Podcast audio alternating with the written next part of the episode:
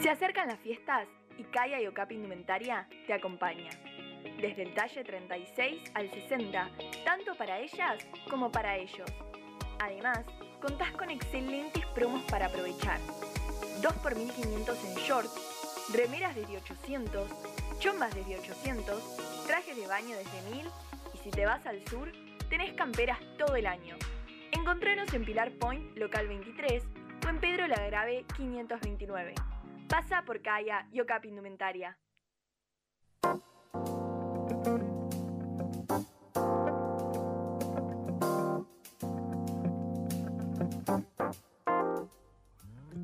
Bueno, continuamos aquí en la bitácora y mm, hemos hablado periféricamente del personaje que vamos a hablar hoy. Sí. En muchas ocasiones, principalmente en lo que fue, hay, hay un año, ¿sí? Sí. que es eh, 1880, donde realmente ese año se produce un quiebre en la vida institucional argentina, porque se decide que la ciudad de Buenos Aires pase a ser capital de toda la Argentina, ya era nación argentina, república argentina, hacía 20 años que se había hecho la enmienda constitucional en donde se reincorporaba o se incorporaba por primera vez en la constitución de 1853 a Buenos Aires. Y eso determinó que en 20 años la, organización de la nación, que hasta 1860 era Confederación Argentina, pasara a ser sencillamente Nación Argentina. Y también pasó a llamarse República Argentina, pero en los papeles oficiales, Sí. en los que firman los presidentes y los ministros, Lo que sería el, el papel legal. el papel legal nunca se utilizó la República Argentina. Siempre se eh, utilizó el nombre de Nación Argentina. Y en ese año 1880, Sí. la provincia de Buenos Aires era gobernada por un señor que se llamaba Dardo Rocha, Sí. que había nacido el primero de septiembre de 1838, así que en 1880 tenía 52 años. Era un hombre joven, aunque se lo ve en las fotos un hombre mayor, pero no era mayor. Yo creo que igual a veces en las fotos es como medio una perspectiva rara. ¿Por qué? Porque hoy en día tenemos como... Perdón, ¿Qué? A lo que me refiero es que cuando... Sí, lo- antes era Sí. como muy común tal vez siempre estar pareciéndose mayor. exacto. Por ejemplo, el, el típico fumar desde temprano, tener barba. Eso, entonces, hay veces que uno ve una foto de antes y vos decís, debe tener unos 60, pero porque siempre estaban esforzándose por verse más grande de lo que eran. Bueno, me corrijo, no tenía cincu- 52 años, tenía 42 años. Mucho más joven entonces. Mucho más joven. Bueno, lo que pasa es que llegar a los 40 en Sí. el siglo XIX era Un logro. casi la adultez.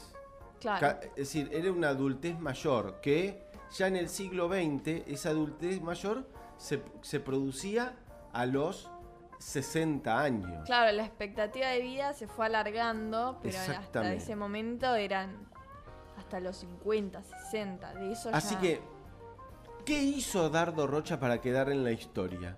Claro, ¿cuál fue su huella? ¿Por qué lo hablamos ahora en la vida? Porque decidió, una vez que se federalizó Buenos Aires, Sí. construir una nueva capital en la provincia de Buenos Aires. Y por eso se fue a La Plata. La Plata, ya antes de La Plata, había un pequeño poblado cercano a lo que se llamaba Berizo y Ensenada, que eran dos lugares que ya tenían bastante historia, porque se habían instalado en la década de, en, en- en el siglo XIX algunos saladeros, ¿no? Entonces ya tenía historia. Y a donde se instaló La Plata era como un- una pequeña aldea, ¿no? Ah, Pensemos 1880, un caserío. Bueno, ahí Dardo Rocha fue y se fue con una escuadra. Hizo un cuadrado y empezó a poner la escuadra perpendicular al- a ese cuadrado y empezó a trazar diagonales. Sí. Y le empezó a poner números a las calles. Y a partir de ahí se fundó La Plata un día como hoy, pero hace 139 años. Es decir, hoy la capital de la provincia de Buenos Aires Sí. cumple 139 años y nos adentramos a los 140 años que seguramente va a ser momento de festejo cuando uno cierra décadas. ¿no? Claro.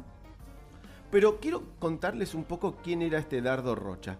Fue hijo del militar Juan José Rosendo Rocha, soldado de los generales José María Paz y Juan Galdo eh, Lavalle, que participaron en la guerra del Brasil y del Paraguay con el rango de teniente coronel, y su mujer Juana Josefa de la Trinidad Arana y Olivera, em, que con quien Dardo tuvo una relación muy cercana que ha quedado registrada principalmente en la correspondencia epistolar. ¿Qué quiere decir esto? En las cartas que se escribían, ¿no? Se graduó como abogado en la Universidad de la Ciudad de Buenos Aires eh, y eh, además de una formación militar que tuvo eh, Dardo Rocha, eh, tuvo una eh, muy buena formación académica. Obtuvo también una diplomatura en jurisprudencia, lo que le permitió erigirse como un gran intelectual de la época. La generación del 80, este grupo de personas que definieron, a pesar de las diferencias personales que tuvieron, Mm. eh, tuvieron como una mirada del país que había que construir, ¿no? Dicen que uno de los puntos, ¿cómo dijiste vos? La huella que dejó. Claro, la huella. Él construyó, Dardo Rocha, en la ciudad de La Plata, construyó vías ferroviarias, la cantidad de kilómetros eh, por cada día de gestión. Si él tuvo 100 días de gestión, hizo 100 kilómetros de vía férrea. En ese sentido, hay que reconocer que toda esa generación tenía un objetivo común. Mm. Se los tiro a la generación política actual para ver si podemos aprender algo, ¿no? Sí. A ver, ¿qué decía la generación del 80? Si hay un privado para desarrollarlo, por ejemplo, los ferrocarriles, Sí. se los concesiona. Se los controla, pero se los concesiona. Es decir, que el privado haga la inversión. Claro. En la escuela pública no había empresas privadas que hicieran escuelas y, y había que educar a toda la población con, en, en- en esa época, eh, recordemos, 1880, Sí. Julio Argentino Roca como presidente, Domingo Faustino Sarmiento como senador Sí. por San Juan. Impulsan la ley 1420, que es la de la educación pública y universal. Bueno, ahí sí el Estado fue un promotor y asumió, no, no delegó la educación pública en privados, sino que fue el propio Estado que construyó la educación del presente y del futuro. Y la Argentina todavía, hoy, Mm. celebra ese acuerdo público de todas las fuerzas políticas Sí. de haber hecho una escuela pública. Todos somos, o en su gran mayoría, somos hijos de la escuela pública. Así que en ese sentido, esta generación eh, tiene mucho, mucho que, mm, que- que- que- que pensar en lo que fue esa organización nacional de 1880. El otro tema, Trajo, trajo varios cambios. absolutamente. Esto de, de- desde Bueno, 1880 ese- trajo millones de cambios. Sí. A lo que hoy conocemos y lo tomamos como normal. Sí, en 30 años, en la primera década del, del siglo XX, Sí. del- de- en, la, en- en la década de 1900, Mm, La Argentina pasó a ser la octava, el octavo país por ingreso per cápita. Las bases habían sido plantadas, primero por la Constitución Nacional y Sí. después, más allá de la, de la extinción y la reincorporación de Buenos Aires entre 1853 y 1860, la generación del 80, se dice generación del 80 porque en realidad De 1880 en realidad. 1880. Porque hay veces que, por ejemplo, a, mí, yo que nací en el 2003, cuando uno me dice generación del 80, me voy a 1980. Bueno. Normalmente cuando, viste, uno habla del 80, del 90, hay del- muchas corrientes históricas sí, que coinciden en un punto.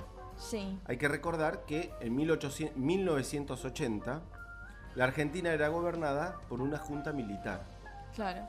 Esa línea editorial, o Mm. eh, esa línea histórica, reconoce como la generación del 80, 1880, como la generación que pensó el país y la generación del 80, de 1980, pensando en el proceso de reorganización nacional, en la desgeneración del 80.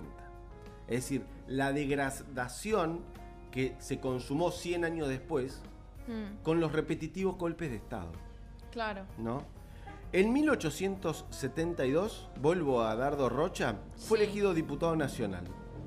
Y en agosto de 1874 fue nombrado senador. En 1881, precisamente el primero de mayo, fue nombrado gobernador de la provincia de Buenos Aires.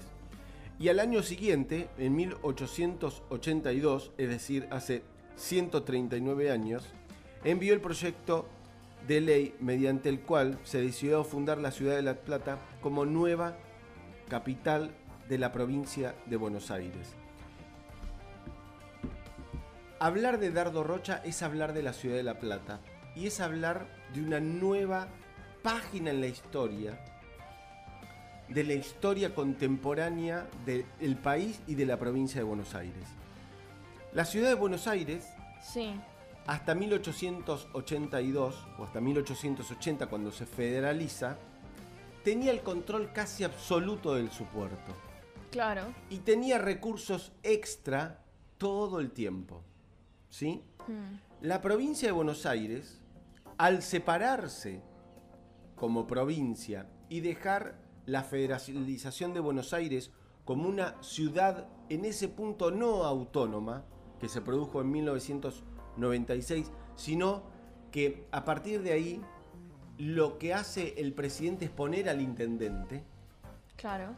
y la ciudad de Buenos Aires se convierte en una municipalidad delegada, es decir, el- el- la ciudad de Buenos Aires como albergaba la capital de la provincia pasa a ser como una sucursal del gobierno nacional Mm, y ponen una municipalidad que el intendente lo ponía el presidente. ¿Sí? Sí. Hasta ahí vamos. ¿Qué pasó? La provincia de Buenos Aires no solamente pierde a su ciudad, sí, no pierde la, la conformación, por ejemplo, del barrio de Retiro, de su historia relacionada con el barrio de Flores o de San Telmo, sino que además renuncia al, a la aduana.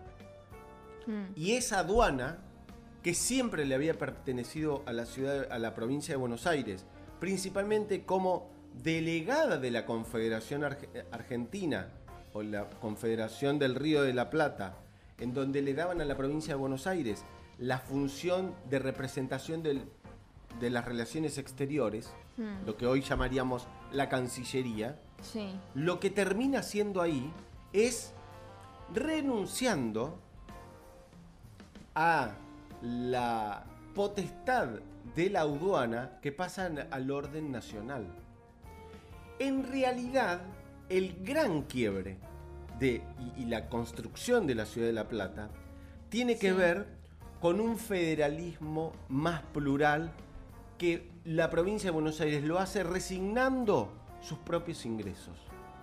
A partir de ahí, la provincia de Buenos Aires pasa a ser una provincia más y la nación empieza a gobernar con todos los recursos del Estado.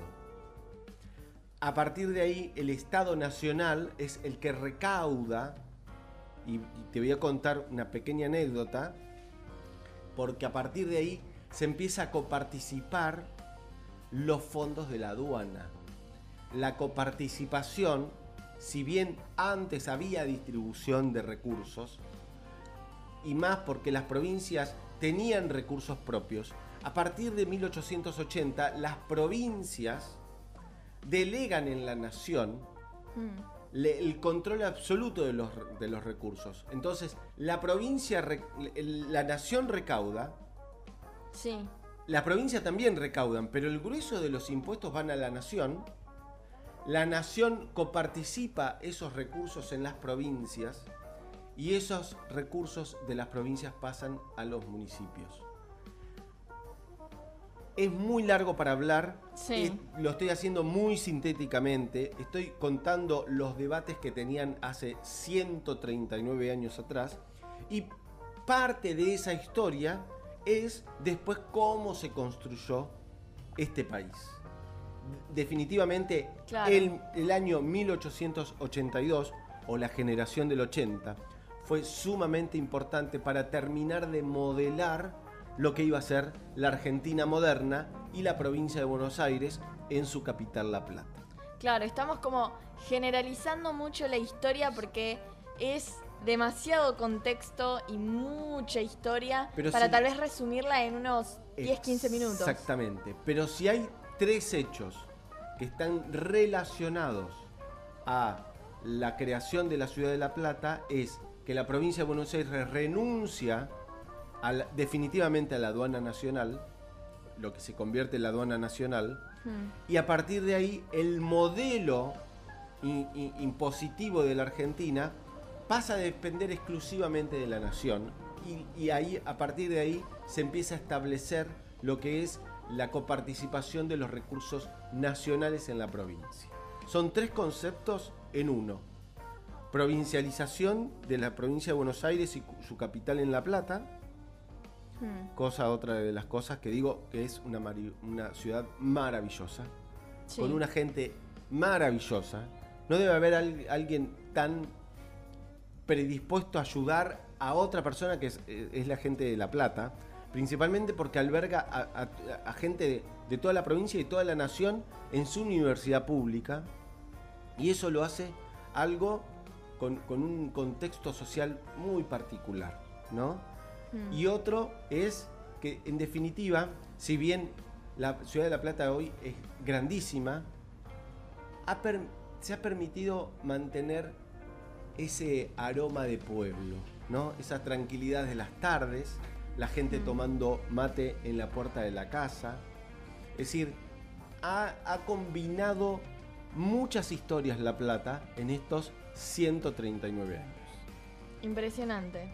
Impresionante historia que tenía que pasar por la bitácora. Exactamente.